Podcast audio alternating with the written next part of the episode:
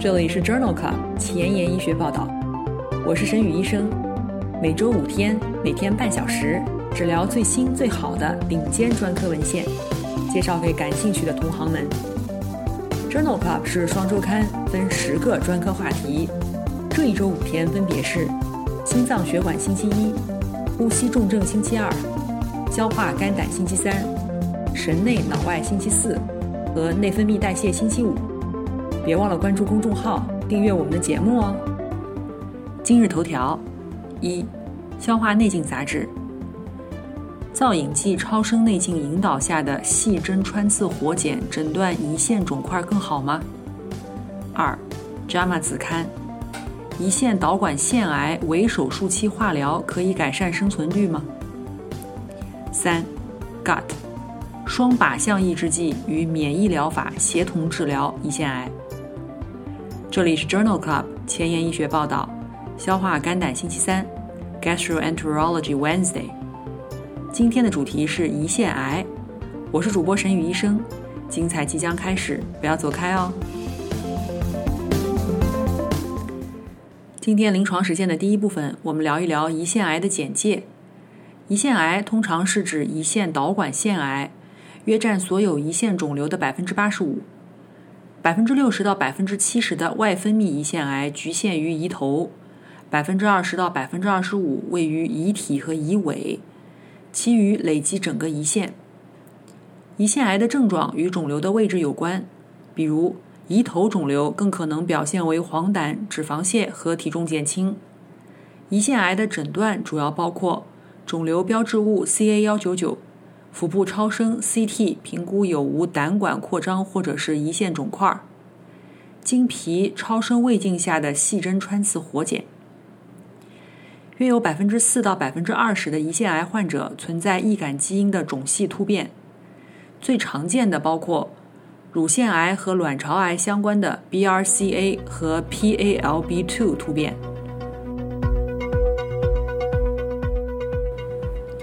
今天分享的前面两篇文章讨论的是胰腺肿瘤的内镜下诊断。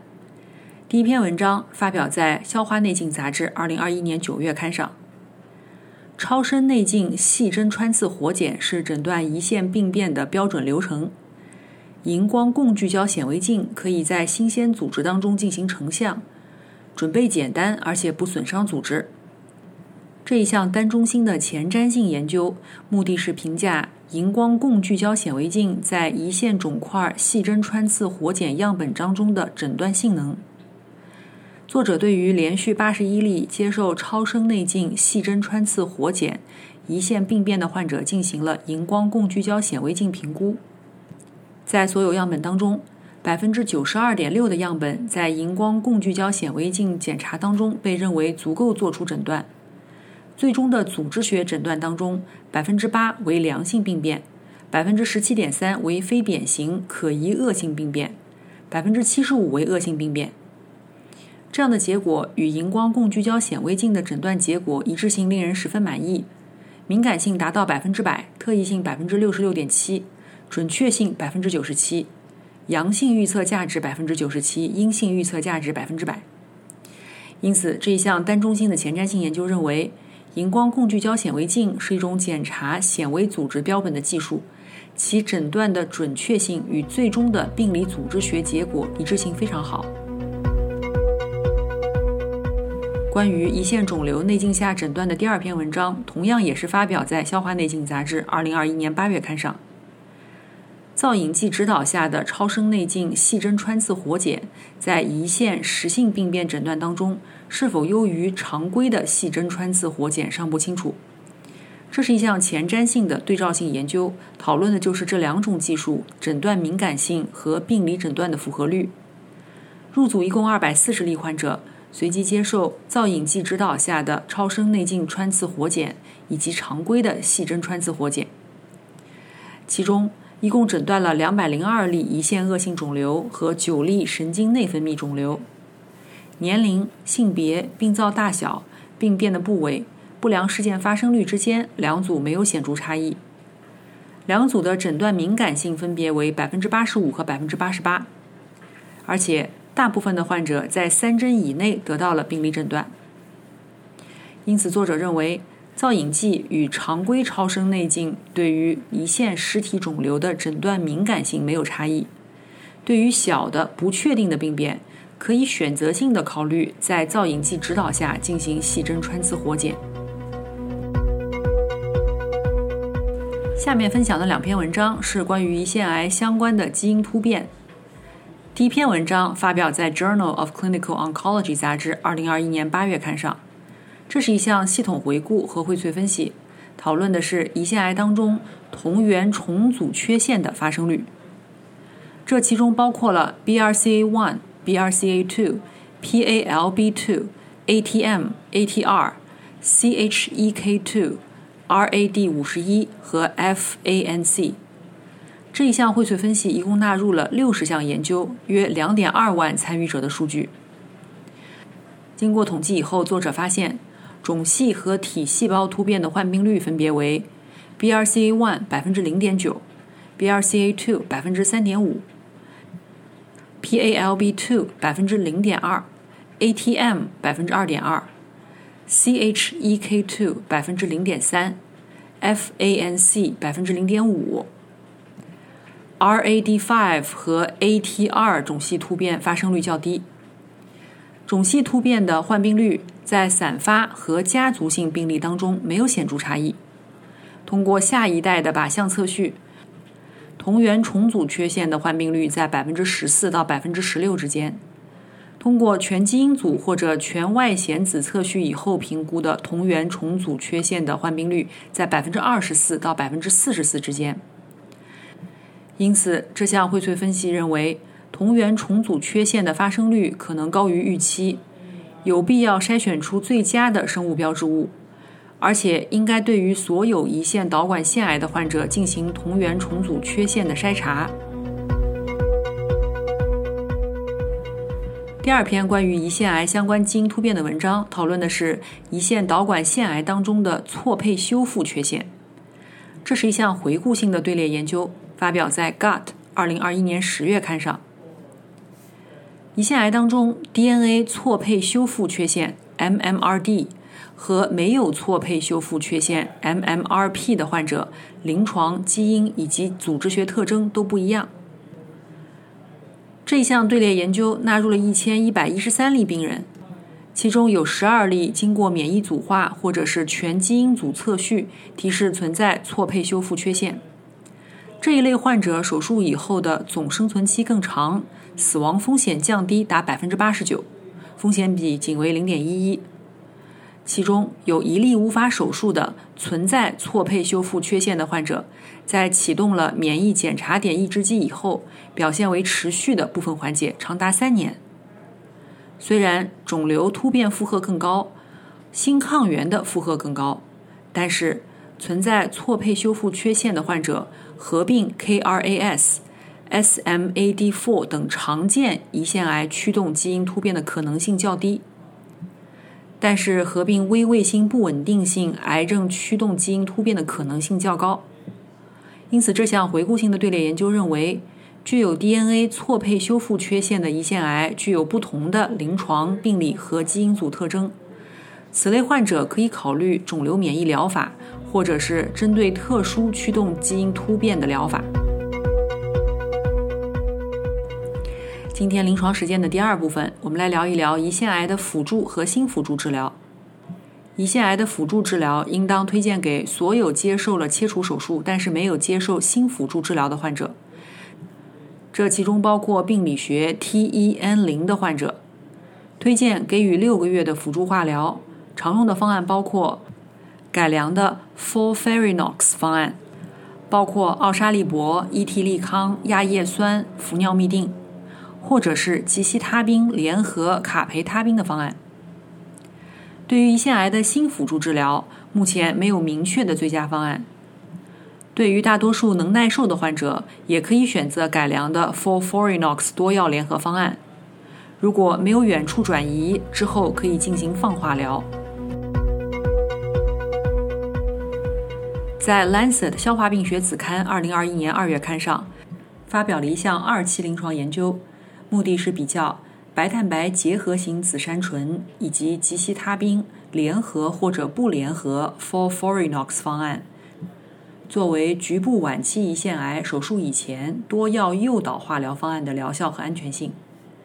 这是一项开放标签、多中心的随机研究，纳入了一百三十例局部晚期胰腺癌患者，所有患者均接受两个周期的紫杉醇加吉西他滨。然后随机给予额外的两个周期紫杉醇加吉西他滨，或者是四个周期的 f o r f o r i n o x 化疗方案。在紫杉醇加吉西他滨组和联合 f o r f o r i n o x 治疗方案当中，分别有百分之三十六和百分之四十四的患者最终接受了胰腺肿瘤的切除手术，这个比例没有统计学差异。在中位随访两年以后，两组的总生存期相似。分别为十八个月和二十个月。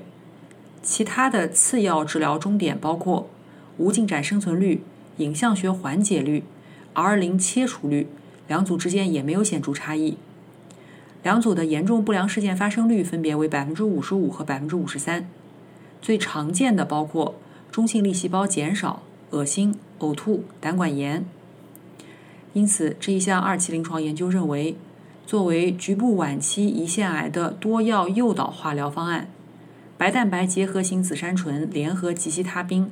联合或者不联合 FOLFIRINOX 方案，具有相似的抗肿瘤活性和安全性。虽然大概有三分之一的患者化疗以后可以接受手术治疗，但仍然需要更多的证据来确定是否能够转化为生存期的获益。关于胰腺癌辅助和新辅助治疗的第二篇文章是发表在《JAMA Oncology》杂志2021年3月刊上。这一项前瞻性的随机临床研究的目的是讨论围手术期化疗对于可切除的胰腺导管腺癌患者的生存预后的影响。入组的102名患者当中，均在术前12周和术后12周接受了化疗。根据化疗方案，随机分为两组。改良的 for forinox 方案，或者是吉西他滨联合白蛋白结合型紫杉醇。两组患者的中位年龄分别为六十六岁和六十四岁，男性的比例分别为百分之六十五和百分之五十一。完成术前化疗的患者比例，两组分别为百分之八十四和百分之八十五。接受了手术切除的患者比例分别为百分之七十三和百分之七十。完成所有治疗的患者比例分别为百分之四十九和百分之四十，两组之间均没有统计学差异。两年的总生存率分别为百分之四十七和百分之四十八。最常见的不良事件包括血液系统异常、疲劳和胃肠道毒性。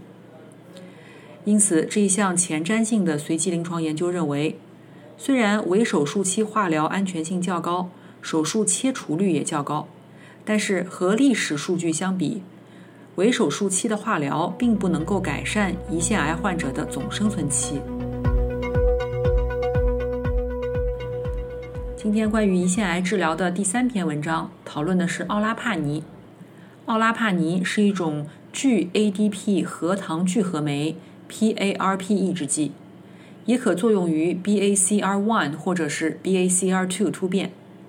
在2014年上市。主要用于治疗卵巢癌、乳腺癌和胰腺癌。在二零一九年十二月份，FDA 批准了奥拉帕尼作为 BRCA 基因突变的晚期胰腺癌的一线维持治疗。这一部分的内容我们在第六十三期的消化肝胆星期三节目当中介绍过。目前有研究发现，存在 BRCA 突变的胰腺导管腺癌的患者预后比较好。并且对于铂类以及 PRAP 抑制剂奥拉帕尼很敏感，但是大约有百分之十到百分之二十胰腺癌患者存在 BRCA 以外的 DNA 损伤修复缺陷，这个群体的患者被称为 BRCA-NES。BRCA-NES 包括了 DNA 损伤修复缺陷突变、ATM 蛋白缺失。有 BRCA 相关肿瘤家族史，但是不携带 BRCA 突变的患者。这一项非随机的临床研究就是讨论奥拉帕尼对于胰腺癌伴有 BRCA-NES 患者的治疗效果。研究一共纳入了四十六名患者，其中女性占百分之五十九，平均年龄六十五岁。作者发现，奥拉帕尼的中位治疗持续时间为三个月，其中一位患者部分缓解，三十三例患者病情稳定，十一例患者的病情稳定期超过了四个月，只有十二例患者出现了病情进展。部分缓解的患者的缓解时间为三点九个月，中位无进展生存期为三点七个月，中位的总生存期为九点九个月。这其中，携带有 DNA 损伤修复缺陷的患者生存期更长，可以达到十三点六个月；对于铂类药物更敏感的患者，生存期更长，可以达到四点一个月。常见的不良事件包括贫血、疲劳、厌食和恶心。因此，作者认为，奥拉帕尼在伴有 DNA 损伤修复缺陷变异的铂类药物敏感的胰腺癌患者当中耐受性良好，显示出了有限的抗肿瘤活性。对于胰腺癌术后局部复发的患者，免疫治疗或者靶向治疗的研究并不多。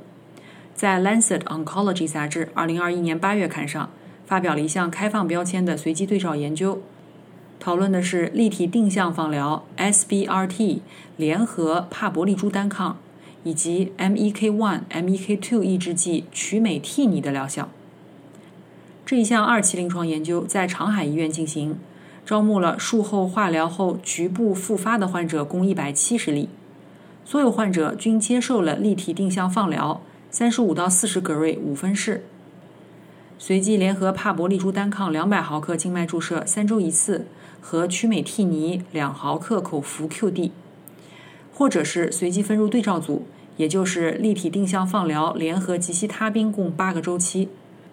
直到疾病进展或者出现不可接受的毒性。在中位随访近两年以后，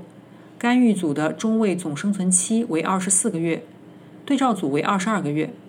死亡的风险降低了百分之四十。风险比为零点六。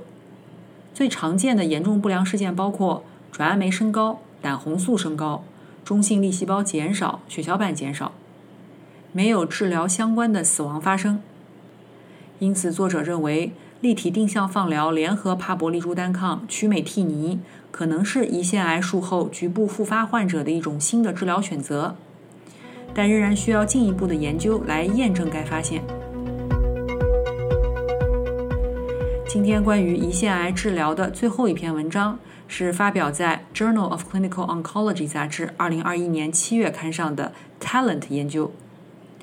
乐伐替尼是靶向 VEGFR、RET、FGFR 的酪氨酸激酶受体抑制剂，在2014年上市，用于治疗甲状腺癌、肾细胞癌、肝细胞癌、子宫内膜癌。这项 Talent 研究讨论的是乐伐替尼治疗难治性晚期。起源于胰腺和胃肠道的神经内分泌肿瘤的有效性和安全性。这是一项多中心的单臂开放标签的二期研究，所有患者均接受了乐伐替尼二十四毫克 QD 治疗，直到疾病进展或者出现无法耐受的毒性。中位随访近两年，患者的总缓解率为百分之三十，胰腺神经内分泌肿瘤的缓解率为百分之四十四。胃肠道神经内分泌肿瘤的缓解率为百分之十六。这两组患者的中位缓解时间分别为十九个月和三十三个月。最常见的不良事件包括疲劳、高血压和腹泻。百分之九十四的患者减量或者停药。这一项二期临床研究的结果为乐伐替尼治疗复发难治性消化系统神经内分泌肿瘤提供了依据。这可能成为此类晚期患者潜在的治疗选择。今天的前沿医学板块，我们来聊一聊双靶向抑制剂与免疫疗法协同治疗胰腺癌。这项基础研究发表在《Gut》二零二一年一月刊上。这项研究的目的是使用患者来源的细胞系和异种移植模型。讨论分子靶向治疗和免疫检查点抑制剂联合治疗胰腺癌的可能性。研究当中，使用 MEK 和 CDK 四六抑制剂联合治疗胰腺癌模型的时候，可以有效的延缓肿瘤进展。这与细胞周期停滞以及干扰素应答和抗原递呈相关的多个基因有关。使用单细胞测序和互补方法。作者发现，CDK 四六和 MEK 抑制剂联合使用可以增加 T 细胞的浸润，因此与免疫检查点抑制剂联合使用的时候可能有协同作用。这项基础研究认为。CDK 四六和 MEK 抑制剂影响肿瘤和免疫微环境，与免疫检查点抑制剂治疗相结合，可以协同控制肿瘤生长。今天的节目就聊到这里。